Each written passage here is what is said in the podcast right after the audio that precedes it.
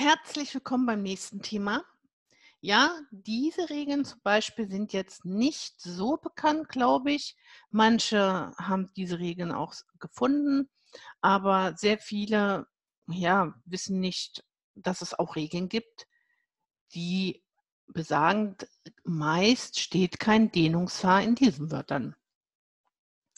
Und ich sage immer meist, weil es gibt natürlich irgendwo immer auch Ausnahmen. Und für mich sind Ausnahmen, die sich, ne, die mit keiner Regel begründet werden können, die mit keiner Strategie erarbeitet werden können, das sind für mich, mich Lernwörter und nur diese Wörter.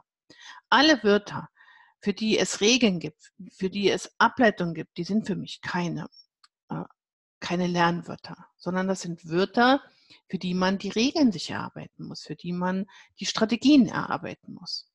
Richtige Lernwörter sind für mich, ja, zum Beispiel sehr schwierige Fremdwörter oder eben Wörter, die äh, man mit keiner Ableitung, mit keiner Regel erklären kann. Das sind für mich Lernwörter.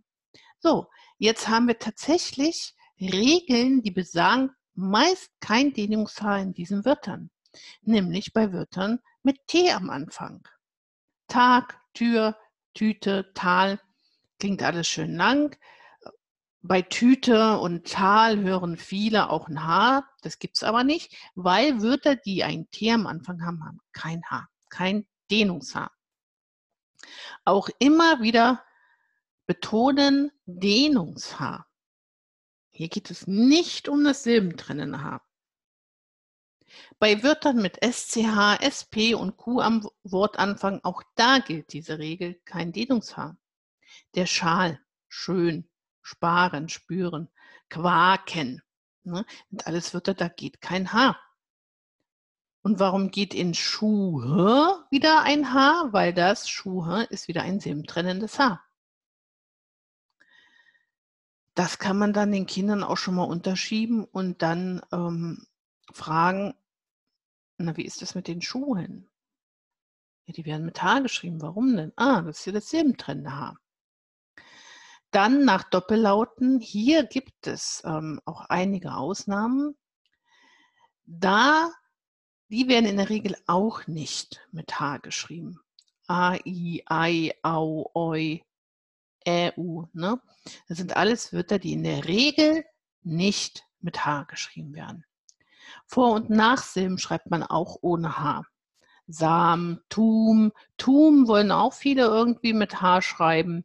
Scheusal, ähm, Uropa, das ist ja auch so sehr beliebt, ein sehr beliebter Fehler. Ur, die Vorsilbe Ur hat nichts mit der Uhr zu tun. Ne? Und ähm, da kann man auch schöne Übungen machen. Ähm, warum schreibt man jetzt äh, Uropa hm, nur ohne H und äh, Uhr, ähm, hm, die, die Armbanduhr mit Haar.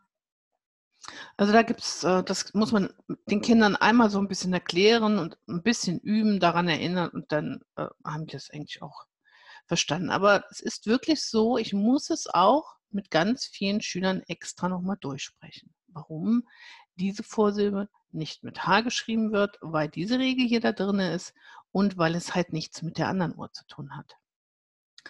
Und wird dann mit Konsonantenhäufungen am Wortanfang, schreibt man auch meistens ohne H. Aber da gibt es halt auch ein paar Ausnahmen und diese Ausnahmen, die sollte man unbedingt auf diese Hühnerliste, diese Wortliste setzen. Ja? Aber die meisten Wörter mit Gr, Pl, Pl, Plan zum Beispiel, ne? Frage, die werden halt auch ohne Dehnungshaar geschrieben. Das sind Regeln, die man sich merken muss. Und damit meine Schüler sich das, diese, dieses viele Wissen, es sind ja doch recht viele Regeln, einfacher merken können, habe ich ein, zwei Sprüche dazu. Also auch das ist eine Lernmethode. Diese Ausnahmen kannst du dir mit den folgenden zwei Sätzen merken. Also Sätze zu bilden, in denen diese diese Regeln enthalten sind. Ja, so, so zum Beispiel habe ich genommen, der Kran schreit spät, au, ei, oi und ie. Kran, kr. schreit mit SCH, spät mit SP und eben Au, Oi, Ei und IE. Und dann sage ich den Kindern auch, mal doch mal einen Kran daneben. Und warum schreit der denn äh, spät Au, Ei, Oi und IE? Weil da vielleicht irgendwas runterfällt. Ja? Wenn man dann auch noch ein Bild dazu malt, prägt sich das ja noch besser ein. Und dann die Qualle tobt mit den Vor- und Nachsilben, also das kann man auch sehr schön malen. Eine Qualle, Kuh, tobt, T, ne, tobt mit den Vor- und Nachsilben, dann hat die halt auf ihren äh, vielen Armen da lauter Vor- und Nachsilben. Das kann man auch sehr schön malen. Und dann merken sich die Kinder das ganz, ganz schnell. Und schon hat man eine, eine ganze Reihe von Regeln sich gemerkt. Sehr schnell. Also hier sehen Sie auch, dass diese verschiedenen äh, Memotechniken auch wirklich helfen können, schneller Regeln zu lernen, auch im Deutschen. Diese ganzen Memotechniken kann man sehr schön auch hier anwenden. Und das ist doch toll. So können wir den Schülern auch noch Memotechniken beibringen, die sie vielleicht dann auch in anderen Fächern anwenden können. Ja?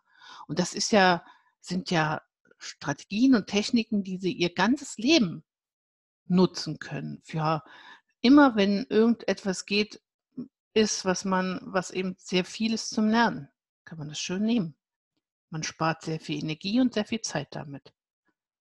Also das sind auch ganz wichtige Regeln, die ich meinen Schülern beibringe und dann ist das schon ziemlich rund. Aber Sie werden sehen, es fehlt noch das eine oder andere, das ich jetzt auch in dem nächsten Video noch erklären werde. Es kommt einem viel vor.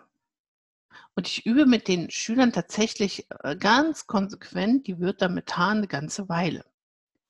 Und so wie ich es hier erkläre, mache ich das mit meinen Schülern. Schritt für Schritt. Erst die Hühnerliste, dann diese Unterscheidung silbentrennendes und ähm, Dehnungshaar und Übungen dazu. Ne?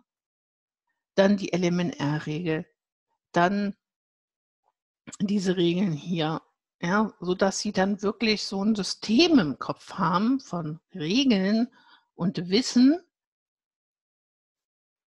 sodass sie dann danach kaum noch Probleme mit dem Wörtern mit H haben.